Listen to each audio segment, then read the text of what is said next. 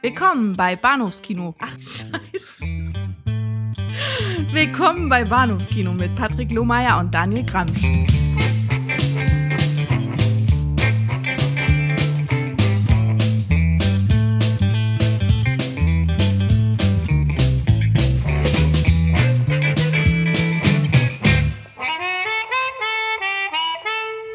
Herzlich willkommen zur Episode 170 des Bahnhofskino Podcast. Mein Name ist Patrick und bei mir ist der Daniel. Hallo. Hallihallo.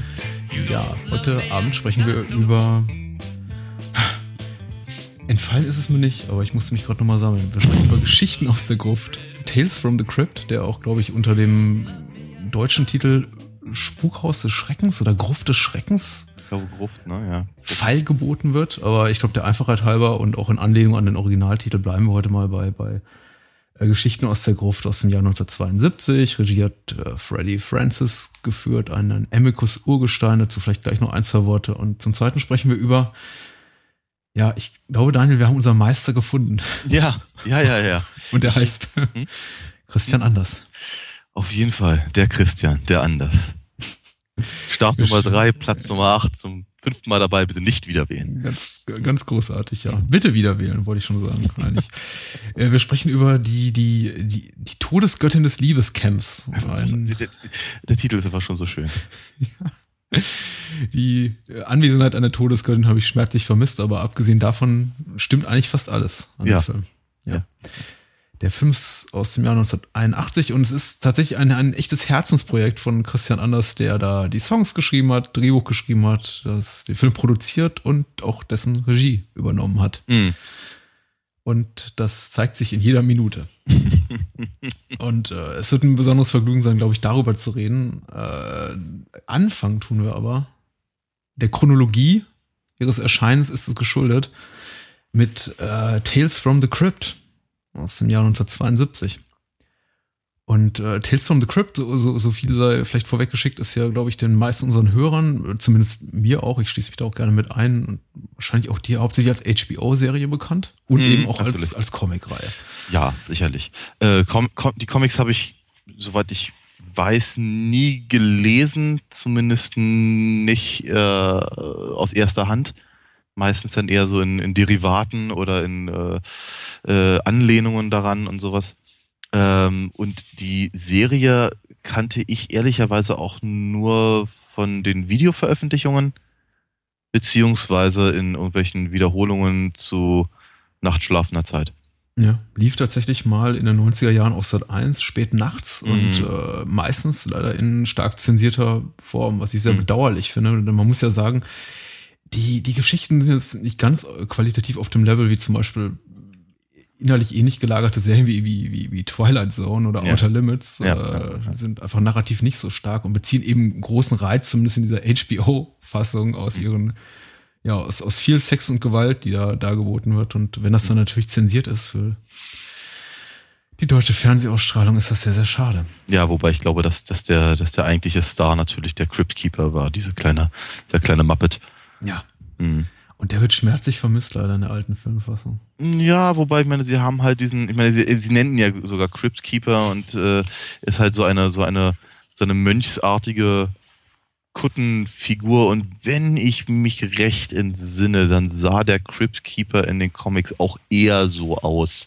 Ja. So, eine, also, so, eine, so, eine, so, eine, so eine Mischung aus, aus, aus Mönch und, keine Ahnung, äh, äh, Hexe aus Hänsel und Gretel. ja, ja, ja. Ähm, was ihm natürlich total abhanden kommt, abhanden geht, verlustig geht, wie auch Mhm. immer. Also was er einfach nicht besitzt, ist einfach dieser, dieser sardonische Humor, den er sowohl in der Fernsehserie hat, als Ja. auch in den Comics. Nämlich er Ja. ist eben, äh, er reißt eben einen, einen irgendwie Mord, Sex, Totschlag äh, relevanten Karlauer nach dem anderen. Ja, ja. Zumindest in den Comicvorlagen. Und hier ist er dann doch eher so die, ja, eine eher, eher ehrfürchtiger oder ehrfurchterregende Figur. Ja, ich meine, er ist, er, ist, er ist ehrlicherweise ein bisschen wie der, wie, wie, wie der rote Tod aus der gleichnamigen Maske. Ja. Ne? Ja. Äh, Sehr schön einsortiert. Ja, auf jeden Fall sehr äh, stilprägend. Die, die Comic-Serie indirekt ja verantwortlich für, für viele weitere äh, filmische und mediale Scharmützel. Die, die, die, die beiden Creepshow-Filme von George Romero und Stephen King bauen ja irgendwie auch darauf auf. Und es gibt ja. noch zwei, zwei Tales from the Crypt Kinofilme. Es gibt auch noch zu, hier zu dem alten Geschichten aus der Gruft auch noch ein Sequel. The Vault of Horror ist eine andere mhm. EC-Comic-Reihe. Mhm. Und ähm, was wirklich schön ist, wenn man sich so ein bisschen EC-Comics ein, einliest, das ist so ein bisschen wie, wie diese AV-Club-Kolumne Wiki Wormhole. Man, man versandet irgendwann so in diesem Strudel an Informationen, hat ja. unglaublich einen Spaß dran, sich da einzulesen. Ja allein nur die Tatsache, dass irgendwie EC Comics bei, bei seiner Gründung in den 40er Jahren mal für, für Educational Comics äh, stand ja, ja. und man dann einfach gesagt hat, okay, wir machen doch lieber Tales oh, from the Crypt und ja. Mad. Ähm, ja. Und das sind Entertaining Comics umgedichtet hat, finde ich sehr. Ich wollte gerade sagen, meine, äh, was, was auf jeden Fall meine, meine direkte Verbindung ist, wäre, wäre William Gaines nicht äh, äh ins, ins Kreuzfeuer der von ähm, ähm, Frederick Wortham ausgelösten mhm Comic-Scare-Geschichte äh, gelandet, dann hätte ich heute keinen Job. ja, ich meine, Mad gab es wohl schon, aber es war nicht so wahnsinnig interessant. Aber nachdem er eben äh, alle Comics nicht mehr vertreiben konnte, in denen irgendwie Wörter wie äh, ja, Mord, Totschlag, Horror, Suspense, Crypt und sonst irgendwas vorkommen durfte, hat er sich eben nur mal auf Mad gestürzt. Und äh, das läuft heute immer noch äh, gut und ich darf immer dafür, dafür arbeiten. Ich finde das von daher kann ich der ganzen Sache nicht so richtig böse sein. Außerdem ist das Buch von Frederick Wortham, uh, Seduction of the Innocent, zum Schreien komisch. So aus heutiger Sicht zumindest. Ja, ja, wahrscheinlich das, das, das, das äh, Äquivalent in geschriebene, äh, als geschriebenes Wort zu, zu Reefer Madness, den wir ja auch schon ja, ja, ja, ja, so etwa, ja. im Podcast wo, wo, hatten. Ja, wo, wo, wobei, wobei äh, Worthams Buch nicht, nicht, äh, nicht diese, diese komische, unterschwellige Titillation-Ebene äh, hat wie Reefer Madness, ja. Hm.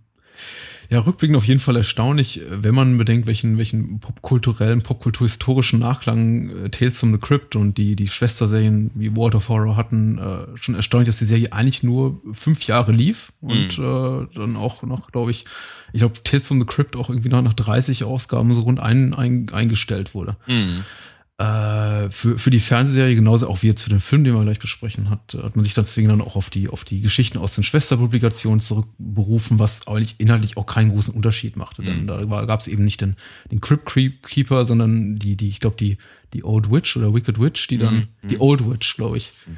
die die Geschichten eingeführt hat. Aber ansonsten inhaltlich war da, war da wenig Unterschiede festzumachen.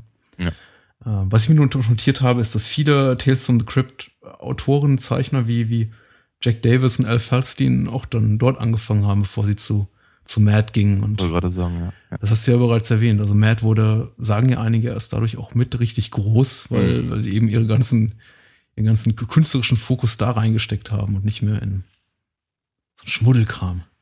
Mhm. Wobei, wann wurde, ich meine, das sei vielleicht gestaltet, wann wurde eigentlich Matt zu dem Matt, wie wir es heute kennen. Also zu dem Matt, das bekannt ist für, für seine, seine, seine Filmparodien zum Beispiel. Was ja mittlerweile auch gar nicht mehr so sehr, so sehr im Vordergrund steht. Aber ich gehe, also ich glaube, Matt ist, äh, lass mich bitte lügen, ich glaube 55 ins Leben gerufen worden. Ich glaube 52, aber bitte.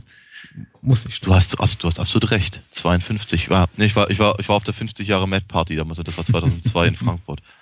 Ähm, oder was essen? Egal. Jedenfalls, äh, genau, 52 natürlich. Und ich glaube, das dauerte bestimmt rein in die 60er. Ja. Also, das, das, das, das, ich meine, sie haben ja auch etliche Male den, den Magazincharakter hin und her geändert, also auch gerade was die Größe des Heftes anging und, und die Seitenzahlen und sonst wie. Ähm, ich kann es dir nicht genau sagen. Ich habe gerade ein, ein sehr, sehr schönes, äh, großes Buch ähm, erstanden, wo im, in dem im Übrigen auch Sachen von mir sind, wie ich mal kurz sagen will, nämlich äh, äh, Mats Meisterwerke Superhelden. Und da sind ähm, die gesammelten Ausgaben halt drin, äh, Parodien drin über Superhelden aus den 50ern bis, bis halt heute. Und die ersten paar Sachen waren tatsächlich eher noch äh, Comic Parodien. Also Parodien, die sich eben tatsächlich auf die Comic-Hefte bezogen. äh, und die tatsächlichen Filmparodien, die du gerade äh, angesprochen hast, die kamen dann eigentlich erst so mit, ähm, mit Batman. Mhm. Also, was war das, 64? Und ja, ja. und, mag ich nicht äußern. Ja, ja jedenfalls, jedenfalls ähm, ich bin heute nicht gut in, in, in, in, in Zahlen oder Jahreszahlen.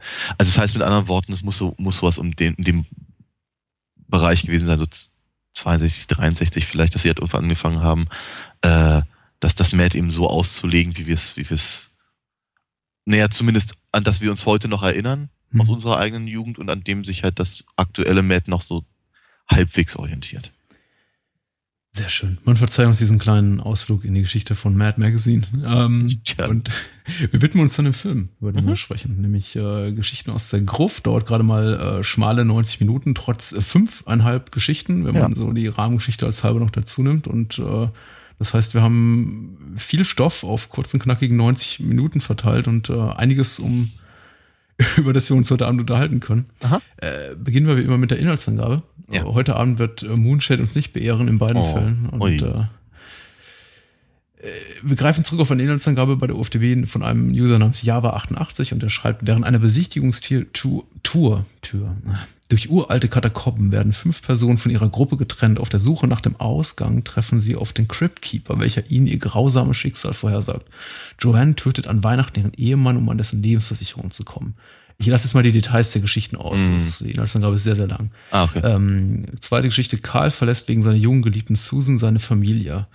Die, die beiden geraten einen Verkehrsunfall. Punkt, Punkt, Punkt. Ähm, dann geht's weiter mit der dritten Geschichte. Der rücksichtslose Baulöwe Elliot will seinen verwitweten Nachbarn Arthur loswerden, da dessen Grundstück recht wertvoll ist. Mittels einer Schmutzkampagne, in deren Zuge der freundliche Arthur mit bösartigen Valentinskarten bombardiert wird, soll dieser das Feld räumen. Äh, dann geht es weiter mit dem Geschäftsmann Ralph, der bei einem Autounfall getötet wird und seine Frau Enid kommt in Besitz einer Statue, die ihrem Besitzer drei Wünsche erfüllt. Das klingt sehr nach der alten Affenfoto, ich glaube, die wird auch zitiert. Ja, ja, ähm, zwei, zwei dreimal wird es erwähnt. Und äh, so, so entwickelt sich dann die Geschichte auch. Und zuletzt äh, geht es um den selbstsüchtigen Major Rogers oder Major Rogers, der ein Heim für Blinde leitet. Allerdings investiert er die für die Blinden zugedachten Finanzmittel lieber in sein eigenes komfortables Leben äh, einer sah, der, der Heiminsassen stirbt und die Blinden rächen sich auf gar grauselige Weise. Mhm. Das war jetzt etwas frei vorgetragen, aber die Inhaltsangabe ist wie gesagt sehr lang und ich möchte es auch nicht je, jegliche Pointe hier vorwegnehmen. Äh, wir sprechen zum ersten Mal, glaube ich, über so einen Anthologiefilm. Nee, das ist nicht ganz wahr. Wir haben auch schon über VHS gesprochen. Ah, tatsächlich, ja. Mhm.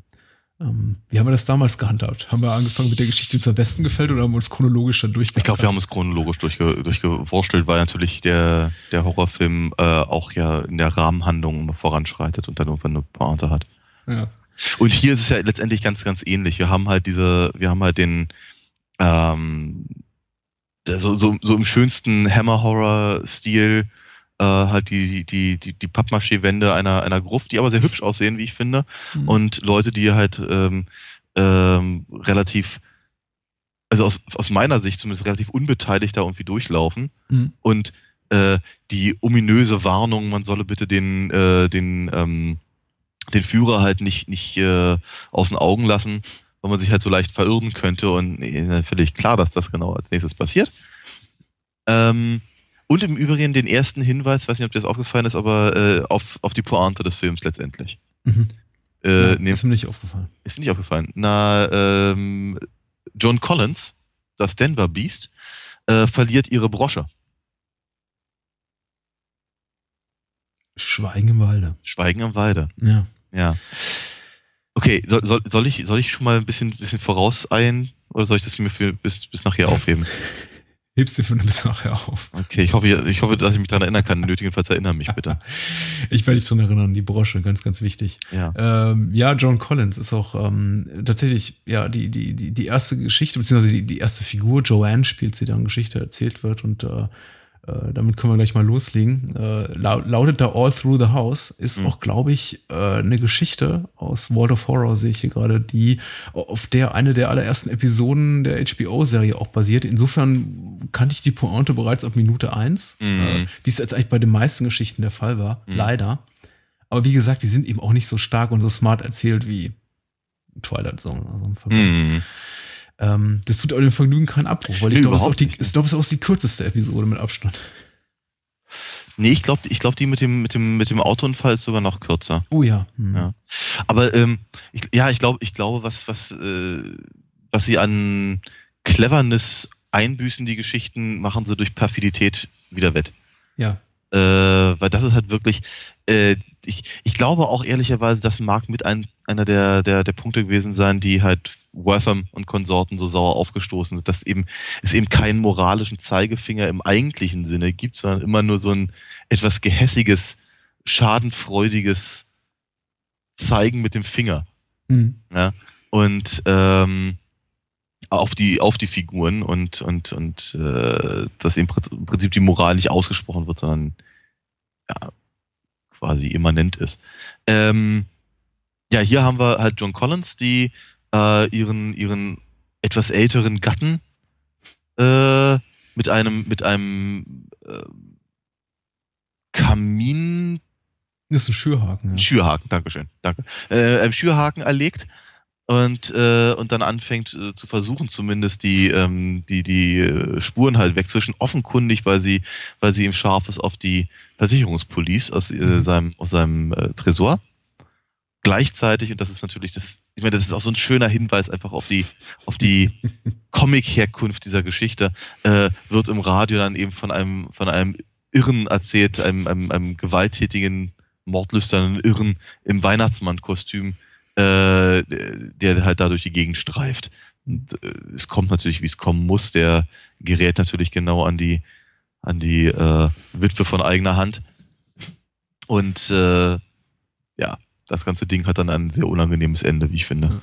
Äh, wir werden heute Abend wüst, wüst spoilern. Wir kommen auch Ja, gar nicht drum rum. ich Ich, glaube glaube, auch. fast, äh, fast noch dramatischer wird es, glaube ich, später bei der Todesgöttin des Liebescamps, weil da, ich glaube, liegt auch sehr viel Reiz daran, darin, den selber zu entdecken. Mhm. Die Absurditäten darin. Aber Tales from the Crypt, ja klar, da, das ist auch eher, eher plotlastig, zumindest was die Pointen betrifft. Wir werden sie wahrscheinlich hier allesamt ausbreiten. Aber wie gesagt, sie, sie sind wenig überraschend. Und ich, ich muss aber sagen, obwohl sie, sie wenig überraschend sind, und bei All Through the House war es jetzt irgendwie noch viel weniger für überraschend für mich, weil ich eben die, die, das HBO Ja. Dazu schon kannte. Mhm. Ich finde es immer noch, ich, ich finde es immer noch sehr, sehr effektiv, diesen, diesen Grusel, den, der- den, den die, die, diese Episode Mhm. da so her hervorruft, überhaupt äh, diesen, diesen Verrückten im Weihnachtsmann-Kostüm, Mhm. das trifft irgendwie schon noch so einen Nerv. Und ich meine, es, ich glaube, es ist nicht, es ist nicht ohne Grund so, dass es eben sehr, sehr viele, relativ viele Horrorfilme gibt mit Mördern in Weihnachtsmann-Kostümen. Mhm. Das ist, ich glaube, so, glaube ich, die eine der, ne- neben den oft zitierten Clowns, irgendwie so eine der beliebtesten Kinderfiguren oder mythisch überzeichneten Kinder, Kinderfiguren, die irgendwie immer gern für ja, sehr grauselige Zwecke äh, missbraucht werden. Also bei mir trifft es auf jeden Fall einen Nerv, wenn der, wenn der Santa Claus da vorm Fernseher, vor, vorm Fenster steht und, Ja. und, und, und rein will. Und Mhm. Ich mir Gedanken mache, okay, wie, wie schafft er es jetzt in das Haus einzudringen? Zumindest war das der Gedanken, als ich, als ich erstmals die HBO-Adaption sah und dann die Pointe doch sehr stark fand, die dann eben offenbart, äh, das Kind lässt den Weihnachtsmann ins Haus. Ja. Ja, ja, ja. Was, was, besonders eben wehtut, nicht weil man denkt, okay, der macht jetzt halt Joan Collins oder Joanne, die Joan Collins spielt, platt, sondern mutmaßlich wird er danach das Kind auch noch abschlachten. Mhm. Ja, richtig. Was uns glücklicherweise der, äh, der, der Film erspart. Hm. Ähm, ja, aber natürlich, genau, das, das ist äh, im, im Prinzip, im Prinzip ist da, ist die Idee dahinter, hätte John Collins nicht selbst eben ihren, ihren Ehegatten äh, umgebracht, dann wäre unter Umständen das Problem ähm, am Ende eben nicht, nicht äh, aufgetreten. Mhm. Mhm. Also sie, ist im Prinzip, sie ist eben nicht nur des Mordes schuldig, sondern sie ist vermutlich auch schuld daran, dass eben, äh, dass, dass, dass, dass sie selbst umgebracht wird und eben ihre Tochter vermutlich auch. Ja. Und das ist eben das perfide daran. Ja, äh, Gleichzeitig im Übrigen fällt, fällt mir gerade dabei ein, von wegen Spoilern und sowas. Es, es wirkt auf mich gerade so ein bisschen so, als würde man einen Witz erklären. Das macht auch keinen Spaß. nicht wirklich. Ähm, äh, problematisch ist, ich finde es ein bisschen schwierig, muss ich ganz ehrlich sagen, mich von einer anderen Ebene auch dem, dem, dem Film zu nähern, zum Beispiel jetzt von der jetzt, jetzt rein künstlerischen Ebene, was so irgendwie so die inszenatorische, die, die, die, die, die Handschrift des Regisseurs zum Beispiel betrifft Ja. oder großartige Schauspielleistung oder das irgendwie perfide Drehbuch, weil diesbezüglich hat der Film zumindest in meinen Augen jetzt nicht so wahnsinnig viel zu bieten. Das heißt nicht, dass er schlecht gemacht ist. Er Nö, ist nö. Mhm. einfach gu- gut gemacht, aber es ist so auf dem Niveau eines, eines besseren TV-Films, muss man einfach sagen. Ja, oder eben eines relativ billig runterproduzierten Hammer-Films auch durchaus, ne? Ja, also man hat der Amicus oft zugeschrieben, so irgendwie so die, die in, in der zweiten Liga hinter, hinter Hammer zu spielen. Ich glaube, also es gibt ein paar schöne Amicus-Produktionen, aber man, klar, du hast vollkommen recht, man merkt im Film eben schon an, die haben da nicht mit dem allergrößten Budget gearbeitet. Und ich glaube, das die, den größten Vorteil, den sie eben haben, ist, dass sie eine wirklich starke Besetzung haben. Oh ja. Also, wir haben bisher nur John Collins erwähnt, da werden später noch Peter Cushing begegnen und Oh ja. Patrick McGee. Oh und, ja. äh, Ja, ist richtig. ja. Genau. Die offenkundig auch alle sichtlich Spaß dran hatten. Ich, ich fand auch John Collins tatsächlich äh, sehr gut. Ich kenne sie nämlich tatsächlich in sehr, sehr wenig Sachen, Hm? außer halt im, im, im, äh, im Denver-Clan. Hm. Äh, und war durchaus ganz angetan. Davon, dass, dass sie eben ein paar Jahre davor eben so eine solche Rolle, eine so, so undievenhafte Rolle äh, gegeben hat. Fand das, fand das irgendwie ganz, ganz passend. Ziemlich, ziemlich cool. Ähm, und natürlich genau an dieser Stelle äh, sehen wir die, die Brosche eben, die ich schon erwähnte, zum zweiten Mal. Nämlich, ähm, wenn sie eben das, das Paket auspackt, äh, das, also das, das Päckchen, das, das Weihnachtsgeschenk ihres Mannes an sie und eben diese Brosche da drin ist. Ja. Ja. Ja, sehr schön. Nicht wahr? Machen wir einfach mit der zweiten Geschichte weiter. genau, der, das hat, ich glaube, das hatten wir noch nicht ganz so erwähnt, äh, weil wir erzählten ja, dass die, dass die äh, äh, fünf Leute da ähm, eben äh, sich verirren in der, in, dem, in, der, in der Gruft. Aber was wir nicht erwähnt haben, ist, dass sie eben auf den Cryptkeeper stoßen, der äh, sie anhält, sich hinzusetzen und äh, sie dann nach ihren Plänen fragen, äh, fragt, beziehungsweise vor allem erstmal natürlich äh, John Collins nach ihrem, nach ihrem Plan fragt und äh, halt immer sehr kryptisch, haha, äh, darauf ähm, auf, auf die Fragen, wer er denn sei und was er denn wolle, antwortet und eigentlich nur mit Gegenfragen halt äh, ähm, reagiert, woraufhin das halt umschwingt in die nächste Geschichte. Ja. Also ich glaube, das ist auch nochmal für die Pointe des Films nicht ganz unwesentlich, das erwähnt zu haben. Ja, ich weiß nicht, wann wir über die Rahmenhandlung reden sollen. Vielleicht auch am Ende des Podcasts. Äh, am Ende, am Ende, am Ende unseres Gesprächs über Geschichten aus der Gruft. Ich bin mir nicht ganz sicher. Ich bin mir, weil äh, ich, ich wollte auf, auf jeden Fall no- no- noch mal loswerden, dass ich die Rahmenhandlung für äh, gerade noch so akzeptable ha- halte, insofern, dass sie eben versucht haben, quasi sie irgendwie nicht nur, nicht nur ein Bindeglied zwischen den Geschicht, Geschichten zu schaffen, sondern eben auch tatsächlich eine abgeschlossene Rahmenhandlung zu Ja. erzählen, die nicht einfach nur sagt so, okay, äh, ich erzähle euch jetzt fünf Geschichten, äh, Goodbye und Abspann, wie es jetzt eben zum Beispiel auch in der HBO-Serie der Fall ist oder auch Ja. in den Tales from the Crypt Kinofilmen, den späteren. Äh, aber mh, es, es es wirkt schon sehr, wie soll ich sagen, es, ist, es, es, wirkt sehr unnatürlich, dieses ganze, dieses ganze Schauspiel, weil man eben auch die Hintergründe nicht kennt. Was machen diese Figuren da? Wieso es haben ausgerechnet die da zusammengefunden? Ich weiß nicht, ob jemals richtig klar wird, was sie überhaupt in diesem alten Gemäuer zu suchen haben. Naja, das ist. Doch, wird es. Mehr oder weniger zumindest. Es ist offenkundig was Übernatürliches, weil sie. Ähm, also, äh, er, er selber. Also ich, ich, ich halte es für durchaus wichtig. Du hast es auch selber vorhin gesagt, dass, ähm, äh, dass es ja fünfeinhalb Geschichten sind, wenn man nämlich die Rahmenhandlung dazu zählt. Von daher ähm, ist es, glaube ich, schon ganz gut, dass wir das erwähnen. Und äh, er fragt ja John Collins zum Beispiel ziemlich deutlich, warum sie denn da sei. Und Mhm. sie meinte, sie weiß es auch nicht so genau. Sie hatte nun, sie, sie ist halt an diesem, an dem Friedhof vorbeigefahren und hatte irgendwie das dringende Bedürfnis, da jetzt hinzugehen. Ähm, und sich eben dieser, dieser, dieser Führung anzuschließen. Mhm. Mhm. Das ist jetzt sicherlich nicht die aller, allerbeste und, und, und äh, cleverste, aber wir, das hatten wir ja schon mal, äh, cleverste ähm, äh, Prämisse. Dennoch ist es aber eben natürlich nicht ganz unwesentlich für nochmal die Pointe des Films. Und ich Ja. glaube, das ist durchaus, das sollten wir halt nicht. Deswegen, deswegen ritt ich eben auch gerade so auf der Brosche rum. Ja. Und deswegen versuchte ich auch gerade nochmal kurz zu erläutern, wie eben tatsächlich die Geschichten präsentiert werden. Äh, Weil es eben nicht nur einfach eine Anthologie ist, wie, was weiß ich, keine Ahnung, Katzenauge oder sowas. Mhm, mhm, mhm. Ja, ähm, ich glaube, vielleicht ich finde auch die Pointe letztendlich stark, die der Film hat und äh, irgendwie auch, ein, eine sch schöne Art, sich vom Publikum zu verabschieden und dann irgendwie zum Abspann überzugehen. Ich meine, letztendlich habe ich mich dem Film auch irgendwie sehr, sehr versöhnt und ich mag ihn auch. Ich hatte durchaus insgesamt meinen Spaß dran. Ich finde aber das grundsätzliche Setup so ein bisschen schwierig anfangs. Also ich hatte, ich hatte ein bisschen Not, so sagen wir, also Mühe bis zur zweiten, dritten Geschichte, mich an den Rhythmus des Films zu gewöhnen, weil eben alles sehr unmittelbar passiert und eben, mhm. wie gesagt, auch, auch äh, nicht wirklich irgendwie mit, mit einer nachvollziehbaren Logik begründet wird. Es wird, werden zwar Hinweise für gegeben, was der, der Grund sein könnte, warum die sich da zusammenfinden, aber es kommt eben auch alles sehr, sehr plötzlich. Also äh, wenn, wenn, wenn, wenn, ich glaube, wenn der Cryptkeeper zum ersten Mal Joanne an, anspricht und blenden wir auch dann relativ unmittelbar und nahtlos sofort in die erste Geschichte über. Wir befinden uns schon mitten in einer, einer, einer vollkommen anderen einem vollkommen anderen Setting und es wird wenig dafür getan, irgendwie dann erstmal grundsätzlich und uns irgendwie dort, äh, sagen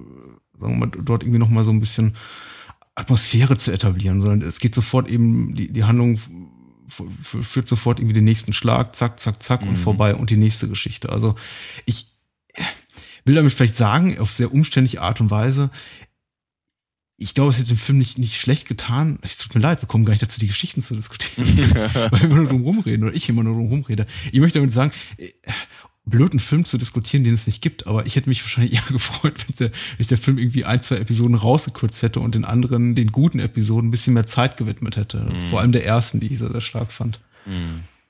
Und wir können gleich über die zweite reden, die ich zum Beispiel sehr schwach fand. Die zweite also, ist ein Unfall. Die zweite ist die mit dem Unfall. Und die ja. fand ich voll effektiv. Ja? Ich fand die voll gut, ja. Erzähl mal, warum? Ähm, na, weil sie, also zum einen, weil sie sehr, sehr kurz und knapp ist, tatsächlich. Mhm. Äh, zum anderen, weil sie ähm, keine,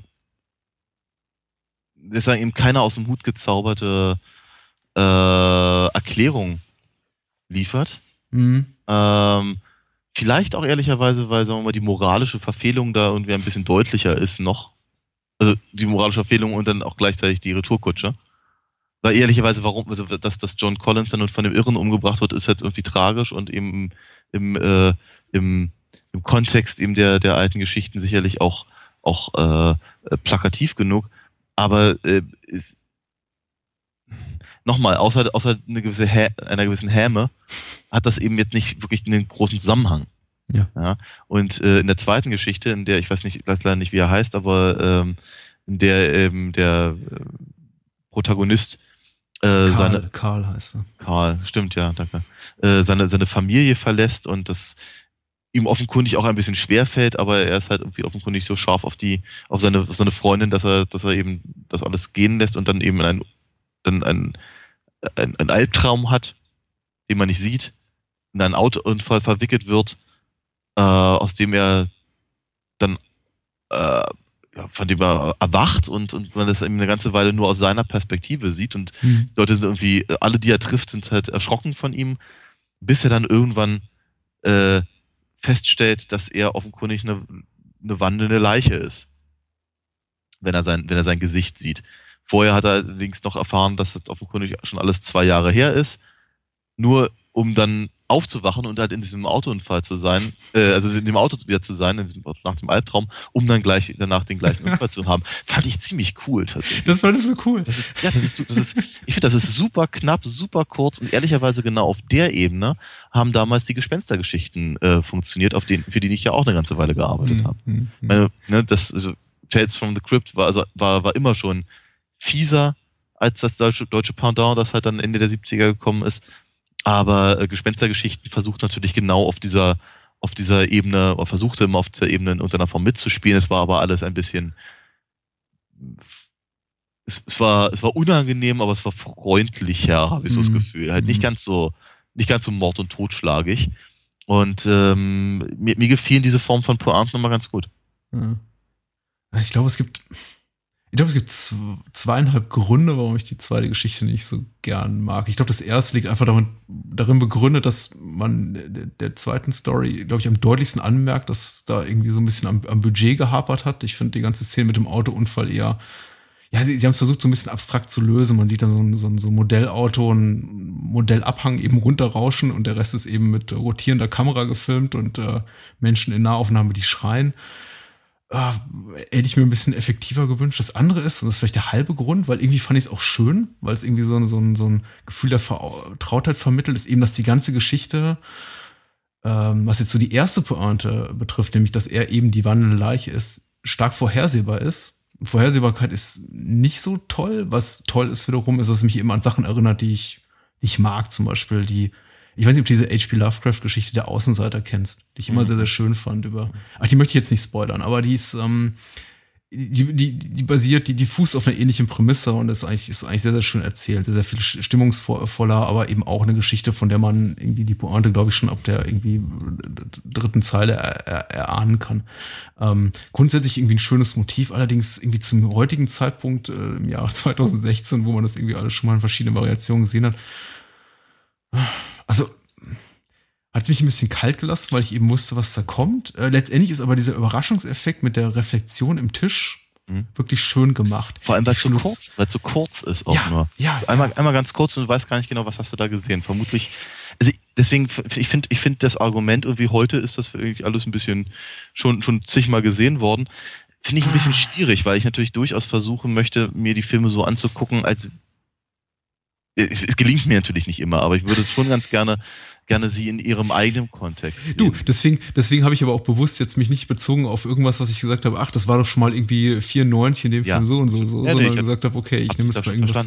Ähm, äh, aber ich, ich, ich stelle ich stell mir zum Beispiel vor, dass halt einfach so dieses, dieses, diese sehr, sehr kurze Aufnahme, die dann sofort wieder weggeschnitten wird, vermutlich ein Publikum, das das nicht so gewohnt ist, noch über Wochen und Monate verfolgen wird, weil sie nicht genau wissen, was es ist und sie können nicht zurückspulen. Finde ich gut. Es ist, es ist, ein, ist ein schlüssiges Argument. Ich gehe da auch voll mit. Aber warum? Und, und ich meine, ich, ich möchte die Frage wirklich stellen, weil du hast ja gerade gesagt, du findest, es, du, du findest diese zweite Pointe, also quasi dieses, dieses, die, die Tatsache, dass eben eben dann genau das passiert, was ihm eben, was er quasi schon in dieser, in dieser geträumten Vision gesehen hat, findest du gut. Ich fand das, äh, ich wusste nicht, was das sollte, ehrlich gesagt. Also ich, ich, ich finde es wieder, ich finde es wieder smart, noch irgendwie überraschend, äh, zu sagen, ähm, ich wache aus dem Traum auf und oh, zum Glück ist der Traum vorbei und mir passiert dann genau das gleiche wie im Traum und damit ja, endet das, die Geschichte. Das ist, das ist im Prinzip wieder, wieder die, die, die erwähnte Häme, die eben diesen Geschichten, Geschichten grundsätzlich irgendwie innewohnt. Dass man, dass man, dass man irgendwie sagt, wie, tja, du, jetzt hast, jetzt hast du es verstanden, aber nützt dir trotzdem nichts. Hm. Ja. ich weiß nicht. Ähm, das ich glaube, ich jetzt auch nicht überzeugen. Das ist auch eine ich, ganz persönliche Einschätzung. Ich, ich, ich, glaube, ich hätte mich sehr, sehr gefreut, wenn die Geschichte einfach bei, mit dem Blick in die äh, Reflexion da in dem Glastisch äh, geendet hätte. Weil das es wäre einfach, es wäre es wäre ja. noch viel böser gewesen. So bleibt wenigstens so ein bisschen Hoffnung vielleicht von wegen, ach, vielleicht überlebt er diesmal den Unfall. Aber so hätte die Geschichte damit geendet, er, er, er ist ein Zombie und seine Geliebte ist blind. Und seine Familie, keine Ahnung, sonst wo. Ja, ja, ja, ja genau. Aber vielleicht, vielleicht ist er auch in einer, in einer Zeitschleife gefangen. Das muss er immer wieder machen. Was weiß ich. Keine Ahnung. Das, das ist spekulativ. So Spekulatius. Können wir, gehen wir zu, zur dritten? Ja, gerne. Poetic Justice. Mhm. Das ist die mit, mit Peter Cushing. Ja. ja.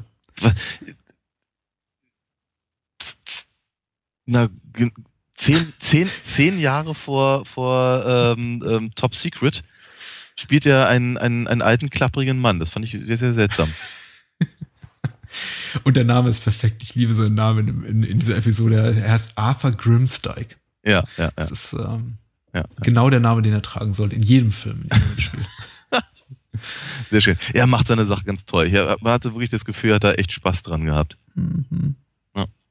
Und, und es nimmt einen wirklich mit, ja. weil es ist tatsächlich wirklich, ich glaube, im, ungleich zu den ersten beiden Geschichten, die ich, wie gesagt, auch unterhaltsam finde. Und ich finde gerade die erste Geschichte auch sehr stark mit John Collins, aber ist er, glaube ich, so der erste, die, die, die erste Figur, das erste Opfer oder überhaupt als die erste Figur in dem ganzen Film, wo, wo, von der ich wirklich gesagt habe, um ihn tut's mir wirklich leid. Mhm. Da kann man mich wirklich mitfühlen, weil ihm wird so ein, ein, ein Hanebüchenes, äh, weiß nicht, himmelschreiendes Unrecht angetan im Laufe ja. dieser kurzen Episode, ja. dass man irgendwie die Tischkante beißen möchte. Ja, in der Tat. Und äh, freut sich dann, insofern ist dann die Katharsis am Ende, wenn dann irgendwie die Pointe kommt und man äh, sich, sich, sich quasi recht aus dem Grab heraus.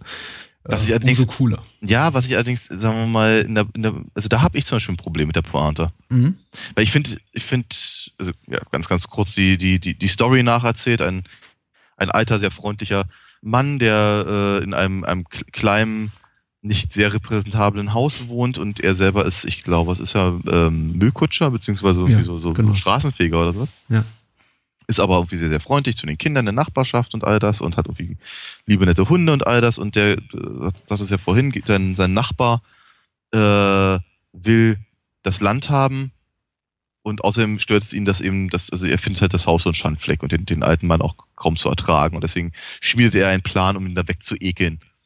Und äh, dann werden ihm erst die Hunde weggenommen und dann, dann, dann, dann schürt er halt seine, eine, äh, so- so ein Misstrauen gegenüber seinem Verhältnis zu den Kindern, das auch nicht sehr freundlich ist. Er bringt ihn um seinen Job. Ja, genau, seinen Job verliert er auch noch. Und zu, zu guter Letzt schickt er, schickt er ihm irgendwie äh, aus der gesamten Stadt, äh, aus dem Dorf da, ähm, Valentinskarten, in denen er beleidigt wird und, und äh, ja, soll sich, soll sich äh, verpissen und, und, und möglichst am besten irgendwie gleich umbringen.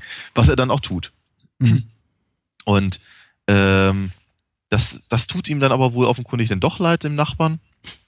Ähm, und ein Jahr später kriegt er dann eine, eine, eine, äh, naja, eine Valentinskarte im weiteren Sinne. Er findet Valentinskarten, was auch immer. Jedenfalls, genau das ist der Moment, wo Peter Cushings Charakter dann aus dem Grab aussteigt und, und ihn halt umbringt und letztendlich dann seine eigene Valentinskarte schreibt mit dem Blut des Opfers und dem noch schlagenden Herz. Ich finde das schlagende Herz im Übrigen eine wirklich, eine wirklich nette Idee. Das, das, das hatte was. Sah gut aus. Es ist riesig groß. Es ist eher so ein Kuhherz. Was da Mhm. liegt, ja. Ja, aber, auf, auf, aber was ich, was ich halt, ich finde, was ich halt sehr, sehr seltsam finde, ist, dass der, dass der sonst so sanftmütig dargestellte ältere Herder äh, dann aber ein Jahr später eben so blutige Rache nimmt. Das finde ich schwierig. Wenn du ein Jahr lang da im Tor fliegst, dann hast du Menge Zeit, sauer zu werden. Ja, in mehrfacher Hinsicht, glaube ich. Ja, aber, ja, ja. Ja, aber nee, da, da, also ich fand das alles sehr effektiv. Ich fand das sehr, du hast völlig recht, sehr, sehr, sehr anrührig. Anrührend. Ja. Und, ähm, äh, aber wir hatten, und auch durchaus gruselig gegen Ende, aber nicht so kohärent. Ja, die, die, die Pointe ist schwach tatsächlich, ja. Und sie ist, sie ist nicht, in, liegt, liegt nicht in dem gegründet, was wir eben vorher sehen. Ich meine, klar, man kann da irgendwie so, so einen gedanklichen, gedanklich irgendwie um, um, um, um den Umweg um, um zwei Ecken machen und sagen, also, ja, klar, das ist eben ein herzloser Mann, an dem er Rache nimmt. Und insofern ist es irgendwie nur, nur adäquat, dass er ihm eben das, das Herz rausreißt und das dann irgendwie seinem, seinem Sohn schickt als Valentinsgruß. Aber du hast vollkommen recht, das ist halt nicht im, in der Figur des Arthur Grimsdyke da irgendwie begründet und ungleich zu den anderen äh, Figuren, zum Beispiel in der fünften Episode, die sich dann auch rächen, denen man das eben abnimmt, dass sie eben genau das tun, was sie da, was sie da tun. Ähm, da hast du recht. Ich habe mir auch notiert, die Po- Po- Pointe schwach, aber der Weg bis dahin ist sehr. Ich verzeih's, ich, ich verzeih's der Episode eben, weil, weil der, der, der ganze Aufbau der Figuren bis dahin irgendwie so, so, gelungen ist. Man muss sagen, es ist eigentlich ein ziemlich billiger Trick natürlich, einen, einen grundgültig sympathischen äh, Mann zu zeigen, der irgendwie mit Tieren kann und mit Kindern kann. Das ist ja immer, ich meine, wie, wie kann man besser jemanden zeigen, der einfach nur irgendwie äh, äh, das, das pure Gute äh, ver- verkörpert, als ihn zu zeigen, weiß ich nicht, dabei, wie er, wie er Kindern Süßigkeiten gibt und irgendwie Tiere liebt. Und ihm genau das wegzunehmen und den quasi als, als Kinderschänder da in, der, in, in diesem Dorf zu äh, Denunzieren. Zu denunzieren. Das ist natürlich äh, alles ganz furchtbar. Ja, ich meine, das sind schon billige Tricks da natürlich, die da auf Drehbuchebene Mhm. ihm verübt werden, aber sehr effektiv und klar, die Pointe. Es ist eigentlich so die einzig wirklich grausame Pointe des ganzen Films. Ich meine, die anderen Pointen sind auch äh, durchaus, durchaus, durchaus schockierend und überraschend stellenweise, aber das ist, glaube ich, so der einzig wirklich blutrünstige Moment. Ja. Stark äh, blutrünstige Moment im Film. Äh, ja. Ja. Der, ein, der einzige, wie soll ich sagen, wo die Blutrünstigkeit aber auch nach Blut aussieht. ja. Weil selbst, selbst wenn John Collins da äh, äh, den Gatten meuchelt, das ist ja eben, sagen wir mal, bisschen dicklicher und etwas erdbeerfarbiger Sirup. Das ist richtig, ja. Ja, ja. Ähm, Wish You? Were Here ist die vierte Episode Mhm. und ist, äh, wie bereits vorhin schon erwähnt, eine Variation der, der, der, der Kurzgeschichte von W.W. Jacobs, äh, The Monkey's Paw, glaube ich, aus dem frühen 20. Jahrhundert, Mhm. ähm, mit den äh, mit der Affen, Affenfoto und den drei Wünschen, die sich da, die sich da äh, rächen. Ja, eine Geschichte, die ja schon adaptiert wurde von, was weiß ich, von Schlag mich hier tot bis dort und äh, inklusive der Simpsons, alle haben es gemacht. Mhm. Und äh, jetzt eben auch in, ja, hier in diesem Tales from the Crypt Film. Und Ja. hier ist es aber ke- keine Affenfoto, sondern eben eine, was ist denn, eine, eine magische chinesische Statue, Ja, so in etwa, ja. Mhm. die drei Wünsche erfüllt. Und äh, von diesem Vorteil macht eben Enid, die, die weibliche Protagonistin des Films, Gebrauch, nachdem ihr äh, Mann Ralph äh, Mhm. ums, ums Leben kommt. Richtig, bei einem Autounfall wiederum. Beim Autounfall. Wieder. Ja. Genau. Nur, dass sie halt nicht alle Informationen hat und äh, na, sich dann, dann äh, mit ihren Wün- Wünschen ein bisschen, nennen wir es mal, verheddert. Ja.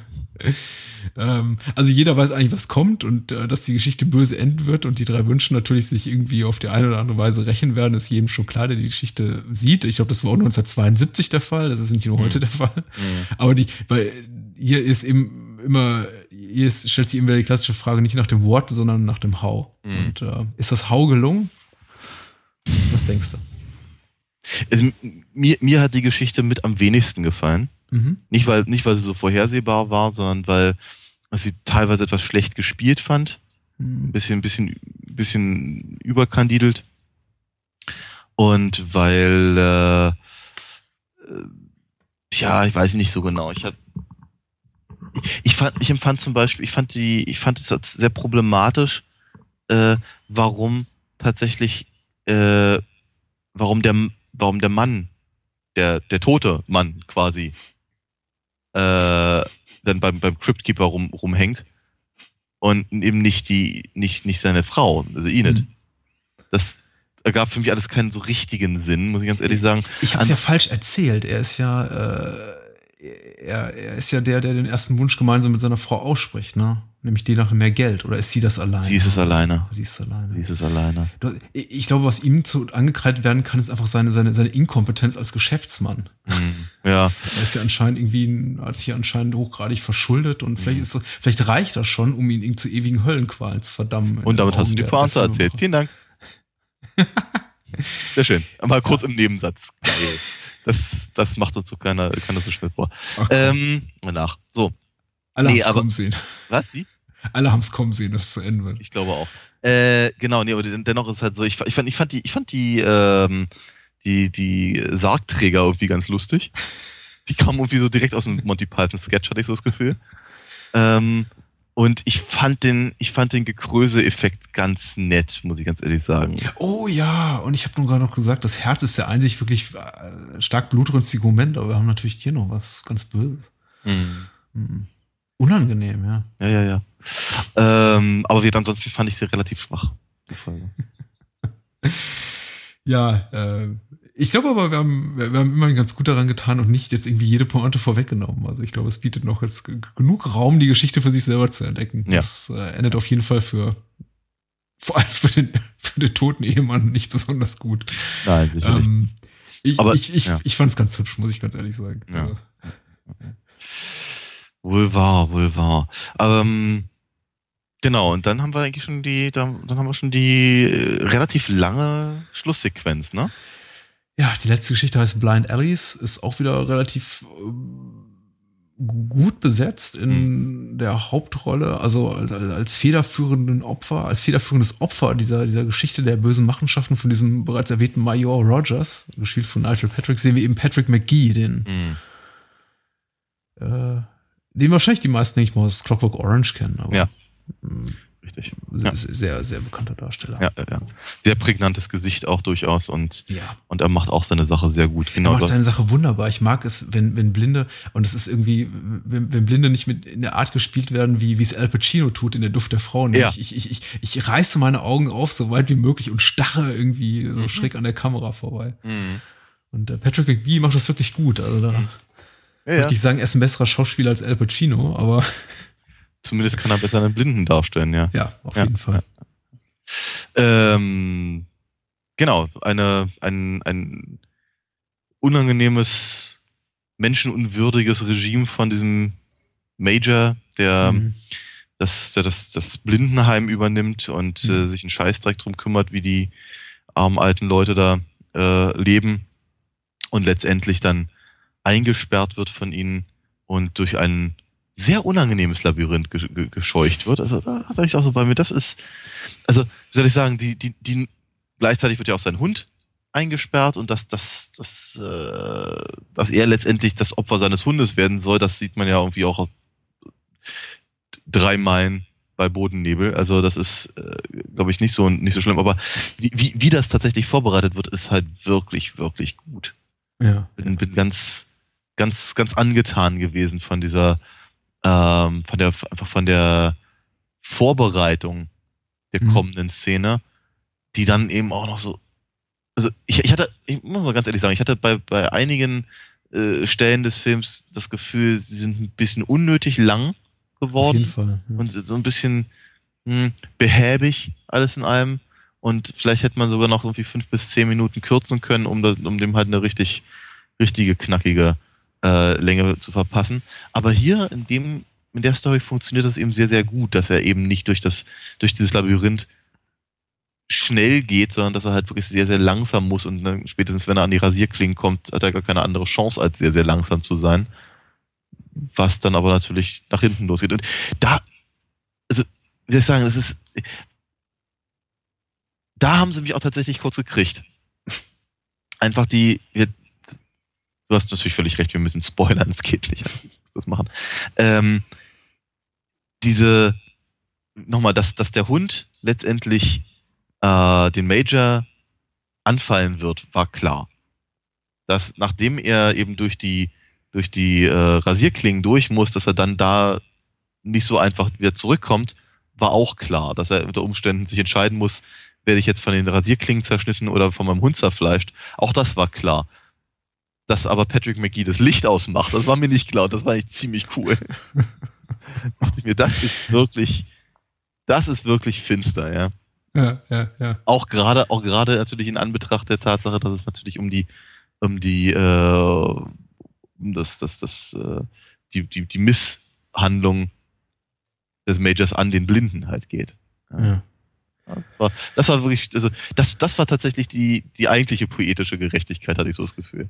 Ich finde auch, ich finde, also ich finde, es ist super gespielt, es ist weitgehend gut geschrieben, es ist, die, die Pointe ist auch wahrscheinlich die beste des ganzen, des, des ganzen Films. Ich, ich denke aber auch, dass du es gerade eben angesprochen hast, also nämlich die Tatsache, dass sie, dass sich die Episode so ein bisschen zu lang anfühlt, ist so ein bisschen die einzige, ist, glaube ich, die einzige Schwäche, die ich benennen kann. Irgendwie so ein bisschen fehlt der, der Episode der richtige Rhythmus, also die, die, die, die, die, die, diese ganze Sequenz, in der eben die äh, bl- blinden äh, Insassen dieses, dieses Blindenheims. Man merkt übrigens auch daran, dass das eben Geschichten aus den 50er Jahren sind. Ich glaube, im Jahr 1972 hätte so eine Institution wie das Heim für Blinde, äh, das gefüllt ist mit Menschen, auch, auch jüngeren Menschen, denen eben nichts fehlt, bis auf die Tatsache, dass sie blind sind. Ja. Ich weiß nicht, ob sowas im Jahr 72 noch so gegeben hätte in der Form. Ähm, also quasi, wo einfach blinde Ja. Menschen nur aufgrund der Tatsache, dass sie eben blind sind, verhungern Ja. Hm. und da nicht irgendwann auch die Polizei oder das Sozialamt vor der Tür steht und sagt, was passiert hier eigentlich? Ja, ja, ja. Aber gut, es ist basiert auf einer Geschichte aus dem Jahr 55, vielleicht waren da die, vielleicht war das noch ein halbfinsteres Mittelalter in der Hinsicht. Aber ja, so ein bisschen fehlt der Geschichte irgendwie der Rhythmus. Auch, auch gegen Ende. Ich finde die Pointe super. Ich finde es ein bisschen schwach, dass sie irgendwie da nicht den Mut haben, vielleicht einfach so für fünf oder zehn Sekunden einfach mal so die schwarze Leinwand zu zeigen, sondern dann irgendwie komplett, also, also sofort aus dem, aus dem, ich leg den Lichtschalter um, sofort wieder überblenden zum Crypt Keeper und äh, eben diesem Major Rogers, der in der Gruft steht und sich da diese Geschichte erzählen lässt. Hm. Da hätte ich mir so ein bisschen einfach mehr, ein bisschen besseres Gefühl für Rhythmus, erzählerischen Rhythmus gewünscht. Einfach da auch, auch einfach um dem Zuschauer die Möglichkeit zu geben, das zu verdauen, was sie gerade gesehen haben. Weil es ist schon unangenehm. Ja, aber vielleicht unangenehm. ist das genau der Grund, dass, dass, dass sie es abschwächen wollten. Aber ich, mir ist es auch so nicht aufgefallen, muss ich ganz ehrlich sagen. Ich fand das, ich fand das zumindest, was, was, was, das, was, du gerade, was du gerade gesagt hast, ähm, fand ich sehr effektiv. Hm. Licht aus, dann halt gleich wieder in die, in die, in die, in die Gruft. Fand ich gut. Also ich habe da wirklich, ich hab dann vielleicht wirklich einen anderen Blick drauf, aber äh, mich hat das gar nicht gestört. Wie hat andere Sachen dann eher.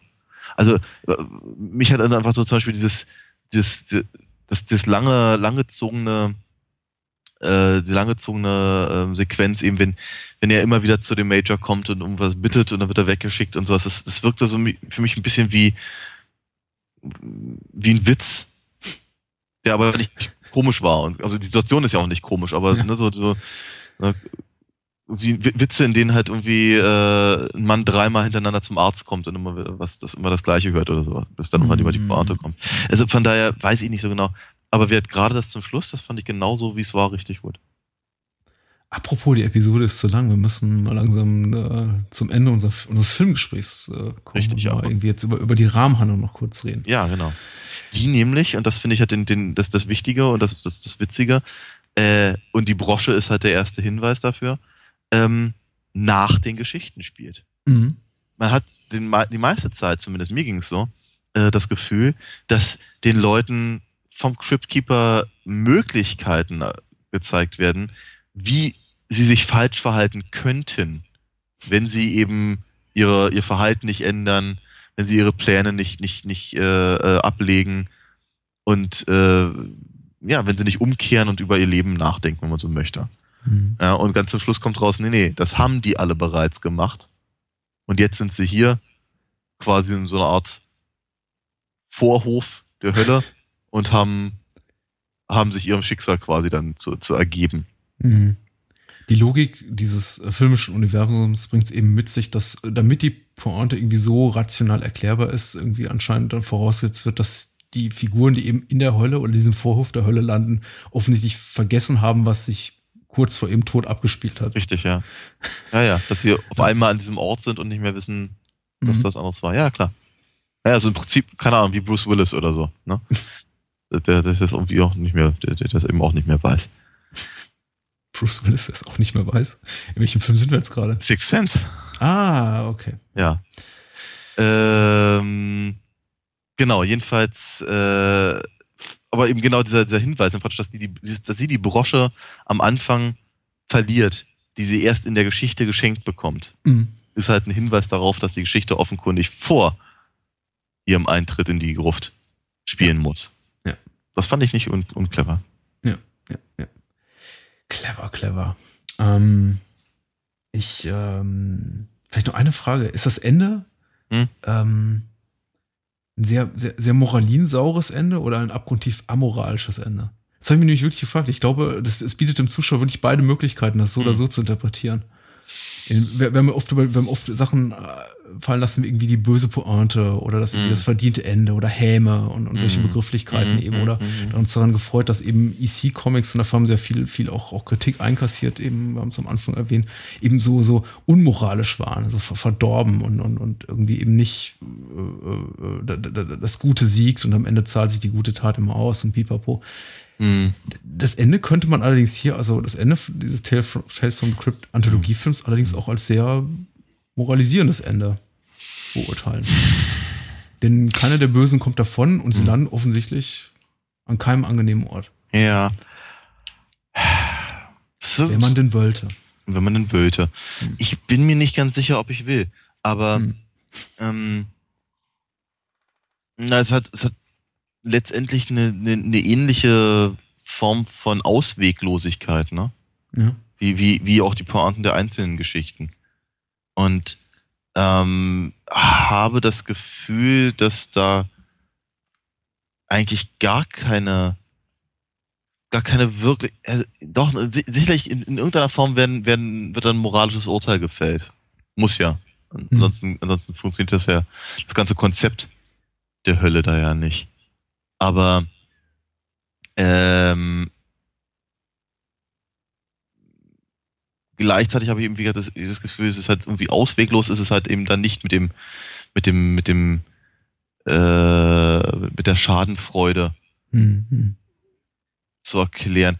Schwierig. Ich mag mich da nicht festlegen. Ja, ist wirklich schwierig. Ja. Aber der Film will es ja auch nicht. Und äh, ich finde das eigentlich auch, auch wir haben ja gerade gesagt, das Ende, ich finde mhm. es relativ smart, auch wie der, wie der Film diese Geschichte vorbereitet, diese Pointe vorbereitet. Und da, ich fand das eben auch sehr schlau. Was also wir überlassen dir als Zuschauer quasi die Entscheidung, wie du das jetzt deutest. Ja, ich fand, ich fand das, ich fand, ich fand irgendwie nett, dass der, dass der Cryptkeeper Next sagt. äh, und ich finde, damit hätte die Sache enden müssen, dass er dann nochmal irgendwie zum Publikum spricht, denke ich mir, ah, komm. Das ist, das ist, das ist ein bisschen schlockig, oder? Ja, und es ist so äh, eins zu eins aus den Comics eben entnommen. Mhm. Ja. Trotzdem. Ja. Trotzdem. Ja, man, der hätte natürlich auch sagen können, seltsam, aber so steht es geschrieben. Sehr schön. Um nochmal meine Gespenstergeschichten zu erwähnen, ja. An zweiter Stelle heute Abend sprechen wir über die, die Todesgöttin des Liebescamps. Love Camp, äh, ich glaube Divine Emanuel und äh, diverse andere Titel äh, schlagen, äh, äh, trägt dieser Titel als Exportversion, die da auch mal äh, aufgehübscht wurde, glaube ich, für den, für den nicht-deutschen Markt mit nachgedrehten Sexsequenzen.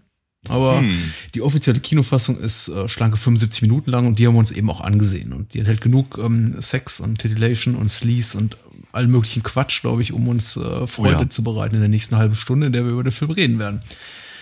Vor allem Quatsch. Ja. Ein Film, den ich äh, für gleichermaßen großartig wie nahezu unrezensierbar halte, fürchte ich. Ja, der macht es einem bestimmt nicht einfach. Ja. Aber gleichzeitig, ich, äh, wie, wie ich neulich schon mal sagte, äh, als, als, als wir über, über John Landis gesprochen haben, ich habe in letzter Zeit sehr viel Spaß an äh, den, den äh, Filmen, die wir so auswählen, ja?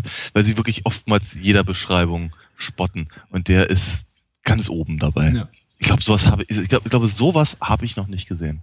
Und ich habe wirklich viel Scheiße gesehen, aber das ist echt, also ich meine, wir, wir, wir, wir nehmen einfach erstmal äh, Christian Anders, ja, ein, ein, ein, ein, ein Schlagerfuzzi, äh, der in den 70ern, ja, wie soll ich sagen, ja, durchaus, durchaus äh, äh, Erfolg hatte. Ich meine, ne, sein, sein, sein größtes Ding ist natürlich wie immer noch, es fährt ein Zug nach nirgendwo.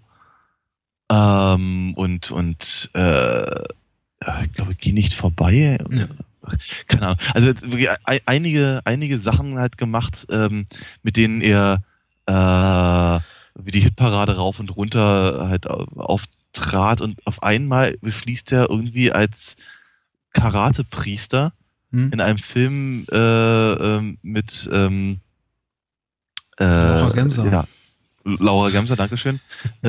Äh, zu, zu, zu spielen, in denen und wie die meisten Leute dauerhaft nackt rumrennen und es um äh, sehr eigenartige Konzepte von äh, Liebe, Frieden, Sex, Prostitution, Gewalt, hm, hm, hm Muskeln, hm. Geld und amerikanischen Senatoren geht. Ja, ja, ja. Ähm, es passte ganz gut zum Gespräch, was ich letztens mit meiner Frau geführt habe über äh, Schauspieler, die irgendwie was aus ihrer Karriere machen und eben nicht. Und wir haben irgendwie, weiß ich nicht, ich glaube, wir haben irgendwie einen Tatort geguckt oder versucht, einen Tatort zu gucken, dann wieder irgendwie äh, entgeistert nach fünf Minuten abgeschaltet, weil es einfach furchtbar war. Und äh, ich glaube, es war einer mit Jan-Josef Liefers, da haben wir uns darüber unterhalten, plötzlich irgendwie Thema Jan-Josef Liefers, was machen eigentlich die Leute, erfolgreiche Schauspieler, erfolgreiche Künstler mit ihrem Geld? Äh, und ihre Karriere. Und ich glaube, Liefers musiziert ja mittlerweile hauptsächlich in seiner Freizeit, wenn er nicht gerade Tatorte dreht, weil er kann sich ja leisten. Das ist irgendwie unser, unser größter deutscher Fernsehstar gerade und äh, kam dann irgendwie auch auf Christian Anders zu sprechen. Und ich hatte den Film ja. eben gerade gesehen und äh, sagte, ich muss dir was zeigen. Äh, und habe mir dann diverse Ausschnitte gezeigt und gesagt, guck mal, das macht, äh, das macht ein, ein, ein, ein Schlagerbade, der mal irgendwie, klar, zweieinhalb große Hits hatte, mit seinem Geld. Er macht sowas wie die mhm. Brut des Bösen, was er, glaube ich, ein Jahr vorher produziert, gedreht hat und äh, die Todesgöttin des Liebescamps. Den, übrigens, die, Brot, die Brut des Bösen hat er sogar geteasert in der Disco mit Ilja Richter. Das hatte ich mal gesehen. Ganz furchtbar. Unfassbar. Ähm, ja. Also, Todesgöttin des Liebescamps ist wirklich ein unfassbarer Film, weil er eben so diese, diese, diese seltene, äh, diesen ganz selten anzutreffenden Nervkitzel zwischen, es ist ein, äh, un, unfassbar inkompetent gemachter Film. Gleichzeitig ist er aber auch mit einer, mit einer Reinheit des Herzens in, mhm. inkompetent und, und, und einfach nur belustigend, dass es irgendwie eine wahre Freude ist. Es ist kein Sharknado und es ist auch kein, weiß ich nicht, irgendwie Megalotonsaurus Teil 4 gegen Sch äh, Snake Monster 14 oder so. Also es ist wirklich, ja. Ich glaube, er wollte wirklich, ich weiß nicht, er wollte eben Lebensgefühl zum, zum Ausdruck bringen, was ihn eben damals umtrieb. Und das war eben vielleicht der Wunsch, einen, ja, quasi äh, Sektenführer, Zuhälter mit, weiß nicht, doch irgendwo reinem Herzen zu verkörpern. Ja, aber das ist. Entschuldigung, ja. aber ja, das war so eine schöne Zusammenfassung. aber das ist, ich glaube, das ist genau das Problem des Films, dass der eigentlich, dass der sich einfach nicht darauf einigen kann, was er eigentlich will. Mhm. Ja. Ist das das Problem des Films oder das große Plus? Ich weiß es nicht. Ich weiß es nicht. Ich möchte auch so nicht zynisch klingen, ehrlicherweise. Mhm. Aber ich meine, ich hatte halt auch, ich hatte auch durchaus meinen Spaß dabei. Ähm, ich finde ihn auch gar nicht so inkompetent gemacht, muss ich ganz ehrlich sagen. Also ich finde, also äh, nicht, nicht dauerhaft, nicht die vollen, nicht die vollen 70 oder 72 Minuten, die er da hat. Ähm, aber er hat durchaus so ein paar Anklänge, wo man das Gefühl hat, ähm, zumindest der Mensch, der die Kamera gehalten hat, hat durchaus so ein bisschen versucht, interessante Sachen einzufangen, wie er sich vielleicht mal bei Russ Meyer abgeguckt hat oder so. Also die ein, die ein oder andere nicht ganz uninteressante Perspektive und vielleicht auch durchaus so ein Versuch eben äh, mh, ja, einfach auch so ein bisschen mit der, mit der Visualität zu spielen. Ja, ja. Also ich denke, ich denke, ich denke da zum Beispiel an die ein oder zwei Musikeinlagen, die der Film ja hat. Christian Anders konnte sich, das, sich es ja nicht nehmen lassen, eben den Soundtrack noch zu machen und das ganze Ding zu produzieren und so.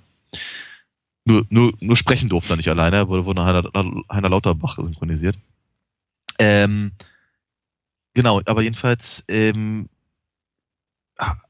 das Ding ansonsten ist aber auch durchaus recht kohärent äh, geschnitten zum Beispiel. Also das Ding ist nicht, es ist, es ist eben nicht auf, auf, so, einem, auf so einem komischen äh, Low-Budget-Niveau. Mhm. Das, das, Ding, das Ding kann sich durchaus in die, in, zumindest in die Reihe von, äh, von von ja, so Soft-Pornos, wie sie eben damals liefen, äh, gesehen und ich glaube nicht mal unbedingt, muss ich nicht mal unbedingt schämen dafür. Mhm. Zumindest, zumindest rein auf der visuellen Ebene. Ja, jein. Ich, ich glaube, wir sind zu akademisch. Ich glaube, wir werden das irgendwann abschalten. Oder vielleicht, vielleicht sollten wir noch ein bisschen versuchen, zumindest den Film ernst zu nehmen. Ich, äh, ich, also erstmal möchte ich vorweg schicken, ich glaube, wir werden, wir fanden beide den Film extrem unterhaltsam und eben aus seiner, seiner oh ja. Inkompetenz auf vieler Ebene, jetzt auf technischer nicht unbedingt, aber irgendwie in vielerlei anderer Hinsicht ist der Film schon einfach äh, sehr belustigend und ich möchte auch gerne mal mit jemandem reden, wenn sich dann irgendwie jemand dazu veranlasst fühlt, irgendwie über Facebook oder in einem Blog-Kommentaren, der sagt, nein, das ist irgendwie ein authentisches Meisterwerk und ich liebe diesen Film und er hat un, un, un, ungeahnte Qualitäten, von denen wir keine Ahnung haben und ich kenne sehr, sehr viele Leute in meinem erweiterten äh, Freundeskreise oder sozialen Netzwerke, die sich ja selber so, so sehr, selbst sowas angucken wie irgendwie äh, Zombie-Massaker auf den Malediven 4 und sagen, da steckt noch irgendwie künstlerischer Anspruch drin. Also es gibt bestimmt auch Leute, die sich Todesgöttin des Liebescamps angucken und sagen, da, da, das ist irgendwie vergleichbar mit 2001 oder der Pate. Ähm, ja, so weit würde ich ja nicht gehen wollen. Äh, deswegen, deswegen, deswegen, hat, deswegen hatte ich ja den Vergleich eher zu anderen Softpornos. Ich, ja, ich, also ich glaube, der Film, was, was heißt äh, technische Qualität? Ich glaube, der Film profitiert sehr von seinem Setting. Das ist auf jeden Fall, äh, bietet hm. einige Schauwerte. Der Film ist in Griechenland produziert. Das wird immer auch gesagt. Der Film ist eine deutsch-griechische Co-Produktion. Ich weiß nicht, ob da irgendwie Geld aus Griechenland geflossen ist. Ich konnte jetzt keine griechischen Darsteller ausmachen. Es gibt ein paar Leute so hinter den Kulissen, die offensichtlich äh, Griechen sind und ansonsten habe ich das Gefühl, die Griechen, die in dem Film auftauchen, sind irgendwie arme Menschlein, die man die nicht geahnt ja. haben, in was sie da reingezogen werden, die man irgendwo am Strand getroffen hat, die man gesagt hat, hier, komm doch mal mit, wir, wir drehen eine lustige Szene und äh, wir synchronisieren dich dann, dann komisch nach. Und mm. ähm, äh, das passt dann schon irgendwie in die Handlung. Wir schneiden das so rein, dass es Sinn ergibt. Oder auch nicht. Mm, mm, äh, aber ich, ja, es ist nicht, es ist nicht, es ist nicht komplett verkehrt. Die, die Kamera wackelt nicht. Äh, interessante Kameraperspektiven tiefen, de definitiv, wenn zum Beispiel irgendwie die Frau, ähm, äh, die, die da einen Spagat vollübt im Laufe des Films, dann mm. irgendwie mit dem, mit der Arschritze zuerst von unten nach oben gefilmt wird. Äh, Finde find ich ganz super. You have a way with words. Ja, das ja. Ist, ist, ist, wirklich sehr, sehr, sehr, gelungen. Das ist tatsächlich, das ist Russ Meyer-esque. Also da in, in dem Moment dachte ich, okay, da hat, da, da ist einer in die richtige äh, Filmschule gegangen. Aber mhm. äh, viele Szenen sind auch einfach also, äh, absurd zusammengeschnitten, voller Anschlussfehler. Äh, es ist, ich weiß nicht, der Teilweise, ja. Also, äh, was, was, mir, was, mir ganz massiv aufgefallen ist, ist, ist die mal anwesende und mal fehlende Brille von, von Christian Anders beim Autofahren. Das, das, das ist mir aufgefallen, sicherlich. Aber äh, es ist eben nicht so, als würde man dem Ganzen nicht folgen können. Nein, nein, das ist richtig. Also es ist eben nicht so, nicht so wie, wie, wie ein wie, wie das, das äh, so ein Grindhouse-Stückelwerk oder sowas. Mhm. Ja, es ist, es ist, es ist kohärenter als, als Django Nudo.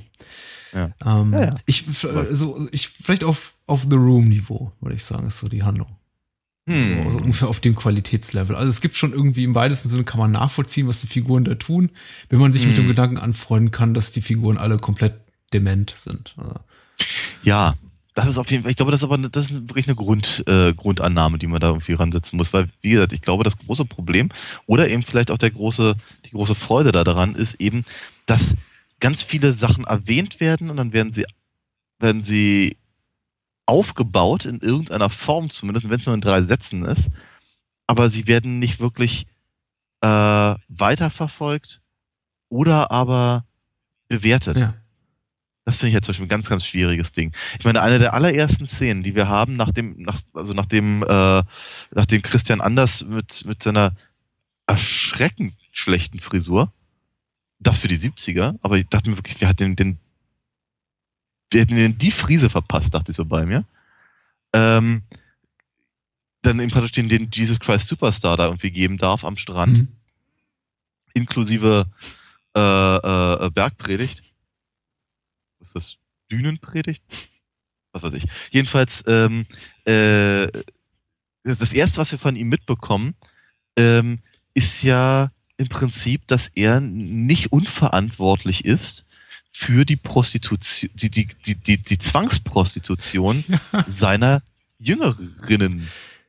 Da, darf, ich, darf ich daran mit der OFDB-Inhaltsangabe anschließen? Weil die hatten, oh, die, die, die, die hatten ein bisschen andere ähm, Deutung. Und äh, ah. die Deutungshoheit äh, der, der OFDB-Kritik liegt bei äh, einem User namens ähm, Happy Harry mit dem Harten.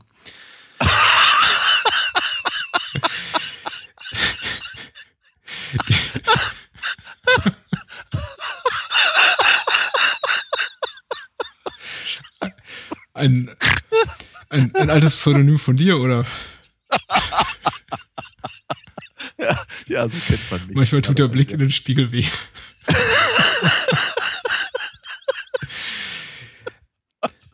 ich glaube, wir müssen aber, abbrechen. Ja. Aber, aber, aber Happy Harry mit dem harten. Happy Harry mit dem harten schreibt hier.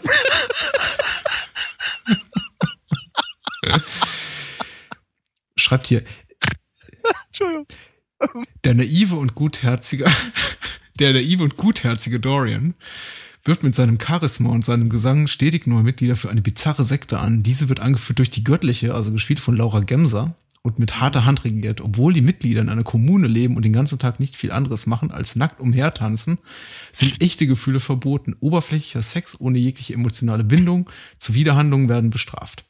Äh, diese Herrschaft hält die Göttliche aufrecht durch die Verblendung der Sektenmitglieder und durch die Unterstützung ihres muskulösen Leibwächters Tanga. Mhm. Das alles funktioniert bestens, bis sich ähm, Christian, der heißt plötzlich Christian, nein, Historian, unsterblich in Patricia verliebt. Die heißt, mhm. glaube ich, auch nicht Patricia, ich glaube, die heißt Susan. Ja. Ähm, da ist nicht, also, ich weiß nicht, Happy Harry mit dem Harten ist irgendwie das Blutblut. ich glaube. Das machst du mit Absicht. Ich, nee, Nein, nein, nein, nein, nein. Ich glaube, ich glaube Happy Harry ist einfach das, das Blut irgendwo anders gerade hingeflossen.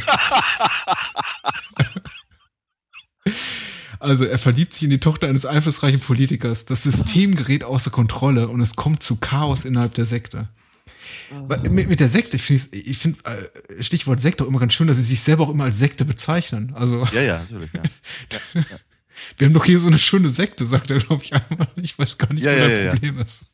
Mhm. Ähm, Oh, ja. Äh, ja. Also, genau. Ähm, ansonsten, äh, ja, nicht ganz so verkehrt, aber dennoch, ich meine ganz ehrlich, äh, ich, ich war ja gerade dabei, die, äh, diese Szene dazu beschreiben. Mhm. Und äh, wie hat äh, äh, Christian Anders meditiert, da so vor sich hin. Und äh, zwei muskelbepackte, schwarze Aufseher oder sowas, mhm. sch schleudern, schleudern eben eine, ein, ein, ein rothaariges Mädchen rein, das sich eben einem, einem Kunden verweigert hat, der ja schon bezahlt hätte. Ja, genau. Ja? Und äh, und, und äh, Dorian muss ihr jetzt nun erstmal erklären, dass es halt irgendwie total wichtig sei, dass sie das halt alles machen, weil eben ansonsten könnte die Sekte ja nicht äh, finanziert werden. Und da, da, das, das alleine mag ja auch ehrlicherweise schon dann der Grund sein, äh, warum dann letztendlich die Bullen irgendwann das, das, äh, dazu kommen, auf den Plan treten. Abgesehen davon, dass halt Leute verschwunden sind und so. Ähm, aber diese, dieses, diese, diese, diese, diese Problematik, ich meine, das, das rothaarige Mädchen kommt dann nochmal irgendwann vor, und zwar, wenn sie eben einen, einen der, der äh, vorbeieilenden Geschäftsleute, wenn, wenn eben Dorian da gerade mal wieder seine Fischmarktpredigt hält, ähm, äh, ja, irgendwie quasi dazu auffordert und, und irgendwie für 1000 Drachmen es ihm Französisch macht. Einfache Freuden der Menschheit. Jedenfalls, ähm, äh, das, das wird doch mal kurz erwähnt, aber es kommt nie zum, Nee, ähm, es, ist, nee es, es, wird, es wird, dass, dass das halt eine, eine, eine Problematik darstellt in irgendeiner Form für die, für die Figuren, für die Sekte, für das Konzept der Sekte, wird nicht weiter thematisiert. Ich bin auch nicht darüber weggekommen. Ich weiß nicht, wie dieser, wie dieser Film tatsächlich den dramatischen Bogen schlägt von äh, dem, dem, hier Happy Harry nennt ihn mit naiv und gutherzig. Tatsächlich wird er auch so eingeführt, äh, wie er da am, am, Strand rumläuft und sein Liebeslied ja. singt, Love, Love, Love. Ja. Das singt er ungefähr sechs bis acht Mal in dem Film. Ja, die, ich ähm, habe ja, schon, hab ja schon bei Facebook geschrieben, das noch dreimal ge gesungen, hätte ich mir die Single gekauft. Und er wird tatsächlich so, er wird tatsächlich als Sympathieträger, wenn auch auf sehr, ja, also etwas tollpatschige Art und Weise eingeführt, aber irgendwie als Sympathieträger etabliert. Und dann sehen wir ihn eben in dieser Szene, wo er da irgendwie eine, eine mhm. ja, ein Sektenmitglied, ähm, Schrägstrich, ja, äh, Prostituierte wider Willen abklatscht und sagt, ähm, du schläfst mit jedem, der die Geld dafür zahlt, sonst irgendwie ja. fliegst du raus oder wirst du ausgepeitscht oder sonst ja. irgendwas. Ja, ähm, ja. Und, sie, und, und sie sagt, sie, sie will doch nur ihn, weil sie ihn so sehr liebt. Ja, und er und wohnt so. auch eben diesen Auspeitschungen bei, ohne irgendwie jemals mit der Wimper zu zucken. Und ich dachte in diesen Momenten so, ach, das ist aber gar, das ist aber gar nicht unmutig, dass Christian Anders anno 1981 mhm. sich hier wirklich mhm. in einer Schurkenrolle inszeniert. Aber ja, als, als, als ziemlich, als ziemlich klarer, wenn auch ein bisschen dämlicher äh, Zuhälter. Ja. Aber er hat es offensichtlich nicht verstanden. Nö, er sieht sich offenbar immer noch als Good Guy. Ja, aber, äh, das, aber das zieht sich, ja, zieht sich ja noch weiter, diese, diese, diese, dieses, dieses merkwürdige Fehlverständnis der eigenen Story. Mhm. Na, ich meine, wie wird denn Laura Gemser eingeführt? Erstmal gar nicht visuell, sondern ich glaube nur, nur per Stimme und dann danach äh, äh, sieht man sie auch nicht ganz, sondern glaube ich nur ihre Hände oder Füße, Füße ja, genau. so wie in der Badewanne, während halt der, der Tanga, dem, dem ich wahnsinnig gerne mal die Luft rausgelassen hätte. ähm, ich fand den toll, da, der ist toll. Er, er, er, er, wirklich fiesen Schnurrbart. Ähm, so, jedenfalls, jedenfalls äh, säuselt sie ihm halt zu. Also offen, offenkundig ist sie auf irgendeiner Yacht, hm. ja, die finanziert wird von Sekten äh, Dependancen mhm. auf der ganzen Welt und sie müsse jetzt, ach, doverweise, müsse sie jetzt eigentlich auch mal wieder bei, bei Dorian vorbeischauen. Mhm. Ja, weil er halt nun mal derjenige ist, der am meisten Kohle reinbringt und, und, äh, und das alles so toll finanziert. Das ist im Prinzip die Einführung der Göttlichen. Danach komplett vergessen wird nie wieder erwähnt. Es wird überhaupt keine, es wird keine, also ihre, ihr Status als die Göttliche und die Weise und die Geile, die auf dem Thron sitzt, wird zu keiner Sekunde im Film irgendwie in Frage gestellt. Und wenn die ganze Kacke dann am Ende am Dampfen ist und sie sich in die Luft sprengt mit der, mit dem, mit der, mit der ganzen Bagage, frage ich mich natürlich so ein bisschen, was ist denn mit den anderen 20 Dependancen, die auch irgendwie Kohle reingebracht haben? Warum zieht sie nicht einfach dahin mit ihrer Yacht? Ich, ähm, das, was du gerade beschreibst, bricht sich so mit dem, was uns der Film eben zeigt. Oder das, ist, ja. das was, was, du gerade beschreibst, was der Film offensichtlich uns zeigen will, bricht sich so mit dem, was man sieht, dass ich eigentlich immer nur lachen kann. Weil, mhm. äh, bei all dem, was du schreibst, ist natürlich genau, das will der Film uns eben vermitteln, dass sie irgendwie quasi so dieses, dieser, dieser, dieser megalomanische Superschurke ist, der sich der dieses Sektenimperium irgendwie aufgebaut hat und es irgendwie ja. geschafft hat, Tausende und Zehntausende junge Menschen zu verblenden und sich irgendwie als, als, als Gott, gottgleiche Entität da zu inszenieren. Letztendlich ist sie aber eigentlich nur eine olle Nackte mit einem mit einem eingeölten Muskelberg neben sich, die irgendwie nackig, nackig auf dem Pferd rumreitet und ja oder wahlweise auf dem Thron sitzt und ähm, über Freisprechanlage mit mit Dorian telefoniert. Ich mag Christian ja. Anders Gesicht, wenn die zum ersten Mal anruft und irgendwie einer seiner ähm, äh, äh, Sklaven, Diener, wie auch immer. Das ist immer ein bisschen problematisch, weil seine Diener werden alle von Schwarzen gespielt. Das ist auch alles so ein bisschen, ähm, naja, mhm. grenzwertig. Reinkommt und sagt irgendwie die göttlich für dich am, am, am, am Funkgerät. Also ich glaube, Telefon ja, ja, wird nicht gesagt und er sagt, äh, sprech die, stell die Lautsprecher an. Mhm. Ähm, dieses Gesicht, was er dann auflegt, voll, voll, voll äh, Glückseligkeit ist, äh, finde ich, finde ich ja. wunderschön. Ich glaube, schauspielerisch ist sein größter Moment. Ja, auf jeden Fall. Ansonsten guckt er eigentlich nicht nie anders in einem Film, außer Richtig. Ja, so war. Wobei, ich meine, ganz ehrlich, mit, mit, mit einer anderen Frisur hätte er gar nicht so scheiße ausgesehen in dem Film, ernsthafterweise. Also es ist, äh, ich kann schon verstehen, dass ihm irgendeiner eingeredet hat, dass er das machen sollte. Ja. ja. Ähm, er sich selber. Ja, also nötigenfalls auch das, ja, klar. Ähm, das sind so, das sind so viele. Also ich, ich, ich glaube durchaus, dass deine Einschätzung von, vorhin, von vorhin richtig war, nämlich, dass es ihm eine Herzensangelegenheit war, die, ähm, in der er vielleicht auch ein, ein Stück weit seinen, seine eigenen transzendentalen Vorstellungen vermitteln wollte, aber eben eingepackt in eine Story, die ihm offenkundig aus den Fingern gleitet. ja, diese, dieses ganze, ganze, diese ganze, äh, wir, wir, wir wir leben und lieben hier happy im, im, im, im Camp-Nummer, das, das nehme ich ihm sogar ab in irgendeiner Form. Mhm. Ir irgendwie ja schon. Aber dann gibt's halt diese komischen, diese komischen Geschichten da mit den, mit den beiden, die sich halt lieben, aber eben nicht mit anderen pimpern wollen. Und dafür werden sie dann ausgepeitscht, was dann aber auch dann, das, was, was dann auch wieder so genüsslich irgendwie dargestellt wird und eben auch gar nicht äh, hinterfragt wird.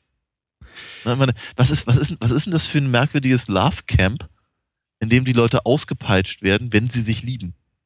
Ja, das ist. Das ist, oder, oder, oder, nicht so lieben, wie sie wollen, dass die sich lieben, alle. Ja, das ist halt so eine, das ist so eine, hm, auch das wird halt nicht wirklich, ne, ich meine, vielleicht soll das, soll, soll, soll das eher so hintenrum auf uns wirken, dass wir, dass wir halt merken, ah, das ist alles gar nicht, gar nicht so koscher, wie es äh, wie es ähm, uns vermittelt wird und sowas, aber eben ist der, der Film selber präsentiert es nur, ohne es selber äh, in Frage zu stellen. Daniel, du hast meinen vollen Respekt vor, vor, vor deinem offenkundigen Versuch, diesen Film irgendwie ernst zu nehmen. Es ist, äh, ja, sorry. Nein, ich finde das, ich finde das, nein, ich finde das wirklich gut. Äh, es ist, es ist, es ist, es ehrt dich. Und ich habe es auch wirklich versucht. Und ich habe mich auch gefragt, funktionieren Sekten vielleicht wirklich so? Ist es wirklich möglich? Also so ein Sektenstaat, so ein Liebescamp. Ich glaube, die nennen sich äh, Kinder des Lichts oder so. Irgendwie mit, mit dieser Brutalität und äh, ständigen äh, Panikschieberei äh, irgendwie zu führen. Ich meine, die, die, die Liebesgöttin Laura Gemser, ehemalige Emanuel äh, reitet hier auch ein und, und, und, und bringt, äh, schmettert ständig Sprüche wie, äh, hilft mir, dass das Liebescamp vor der Zerstörung zu bewahren. Also es wird ja offensichtlich immer so kommuniziert, oh, es bald wird zu Ende gehen und wir werden irgendwie alle, irgendwie die, die Polizei wird kommen oder keine Ahnung, eine Naturkatastrophe wird uns niederreißen und alle töten ja, ja. und keine Ahnung. Wenn wenn es nicht andere tun, dann wir selber durch äh, einen Berg voll Dynamit den Tanga dann äh, hier zur Explosion bringt.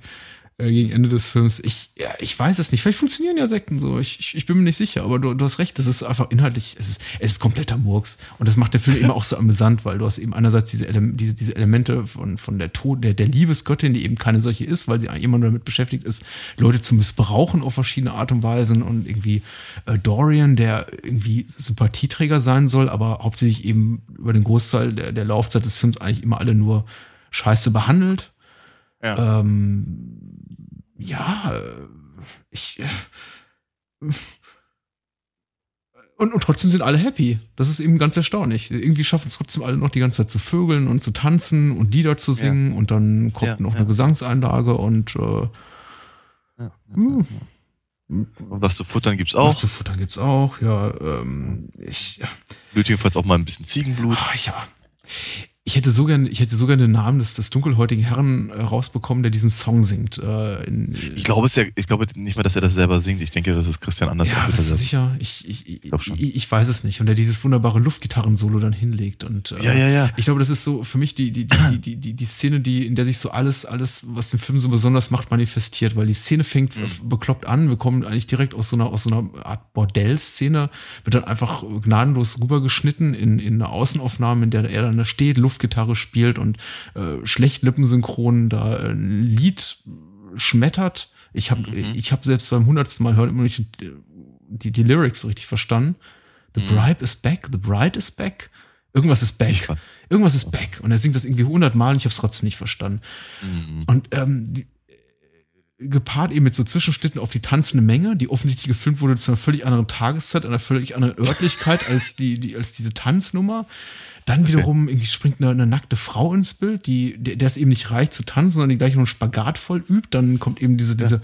diese, diese, diese Arschritze von unten Aufnahme. Äh, äh, und, und der, der Herr, der den Song singt, freut sich eben entsprechend. Mhm. Äh, gleichzeitig dann aber auch wieder zusammengeschnitten mit Einstellungen eines, eines turtelnden, schwulen Pärchens, von dem zumindest ja. der eine aussieht, als wäre er gar nicht freiwillig vor der Kamera.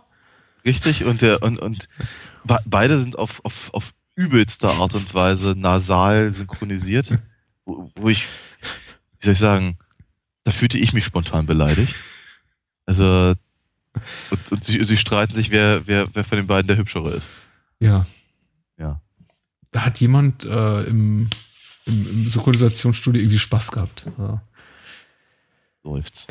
Ja, seufzt. Ähm, aber irgendwie der Film ich, ich, weiß nicht, also Django Nudo ist ja irgendwie ein ähnlich gelagerter Film, über den wir kurz gesprochen haben. Der hat auch ein, zwei ja. Szenen, von denen ich sage, so, ah, so ein bisschen, das tut, das tut schon so ein bisschen weh. Aber ich, ich, ich also hier Todesgöttin im Liebescamp äh, überschreitet nie so diese Grenze, äh, bei, bei der ich sage, so, ah, ist jetzt unangenehm. Weil der ganze Film weiß ich nicht, es nicht hergibt, dass es ja irgendwie so einen Aufreger liefern kann. Selbst wenn diese zwei sehr, sehr despektierlich dargestellten äh, schwulen Männer gezeigt werden, denke ich mir, ja, mhm.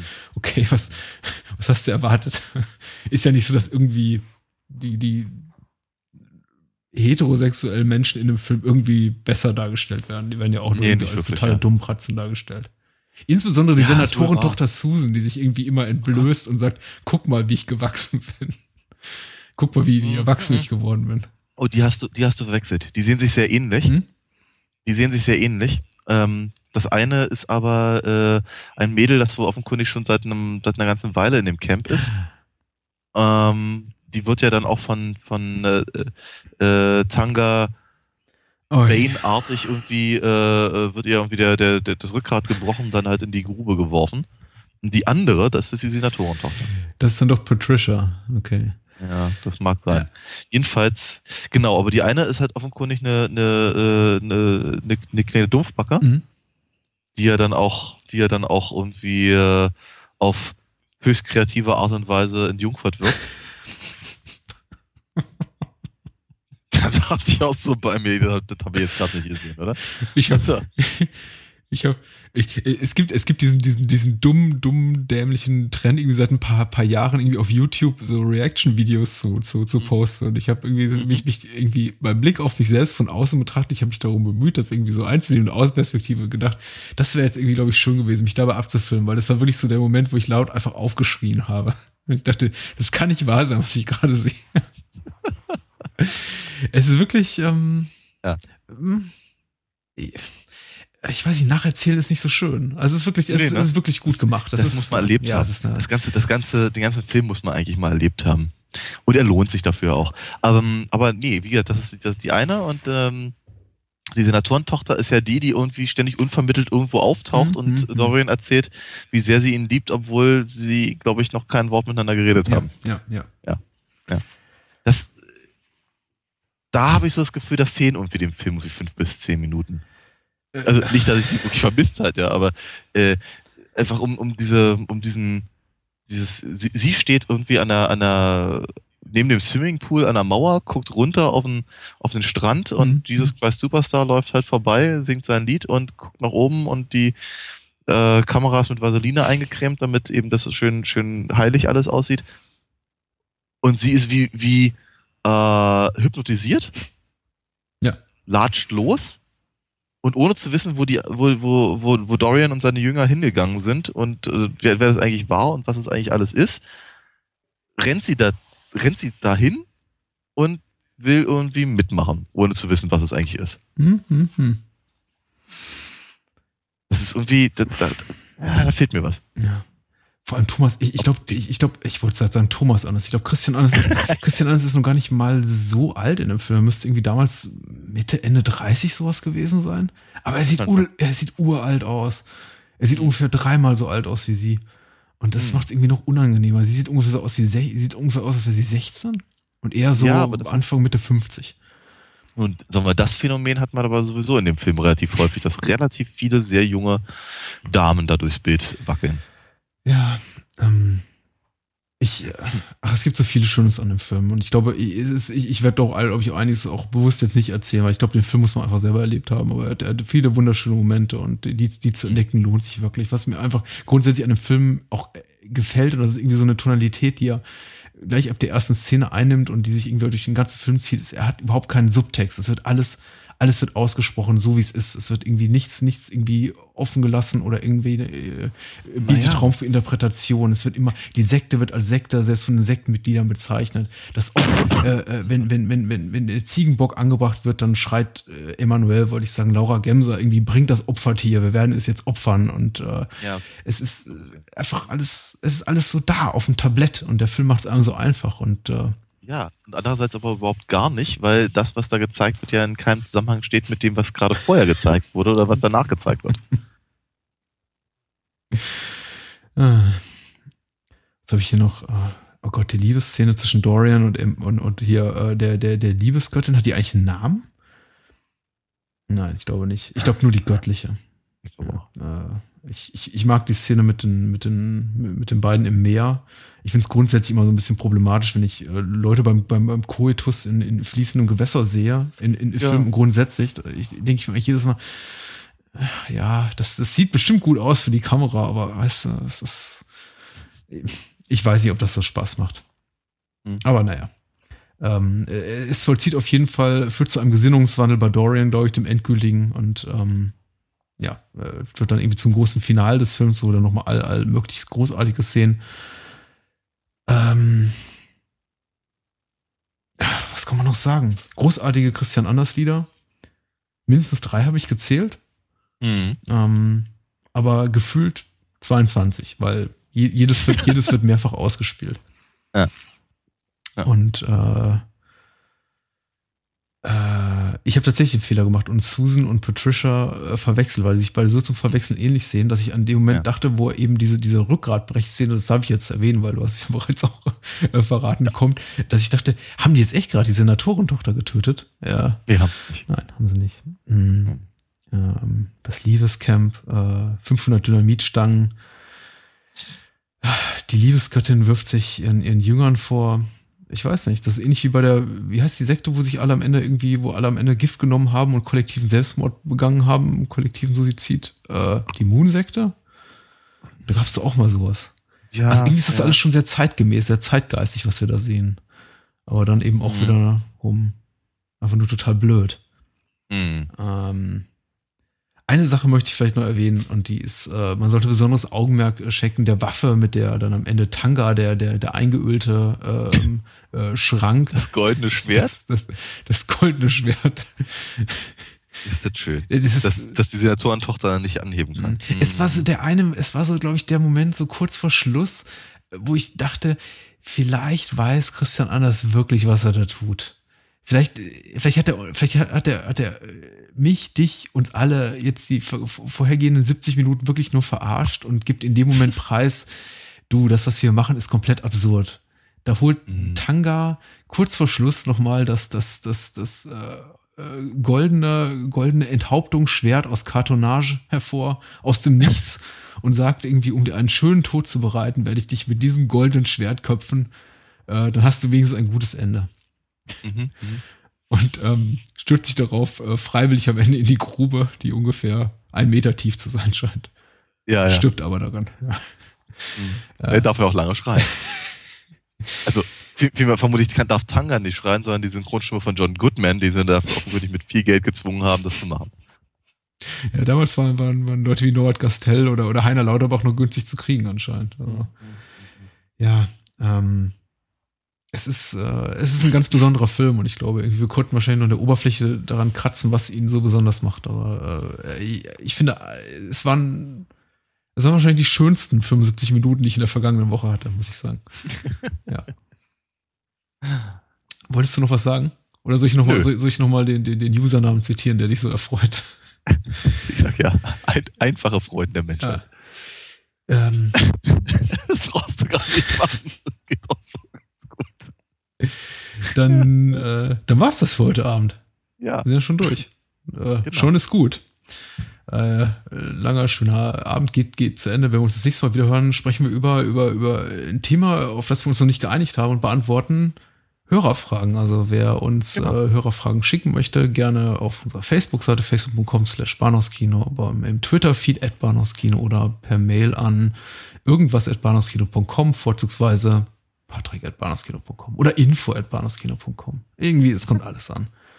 Ähm, eine der wenigen Sachen, die mir ganz allein im Leben gehört, ist diese Domain. Also mhm. alles kommt an. Wir freuen uns auf Hörerfragen und beantworten diese natürlich auch. Und gerne auch kritisches Feedback. Ähm, wir zerreißen es gerne in der Luft.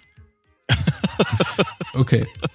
Daniel. In diesem Sinne. Ja, schlaf gut. Love, love, love. Love, love, love. This is the end. Nee. ja, doch, klar. Gute Nacht. Bye bye. Das war Bahnhofskino mit Patrick Lohmeier und Daniel Gramsch. Besucht uns unter bahnhofskino.com und schickt Feedback und Filmwünsche an patrick@bahnhofskino.com.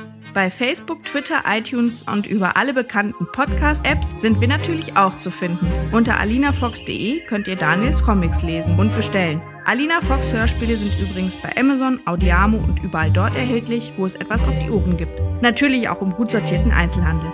Vielen Dank fürs Zuhören und adios!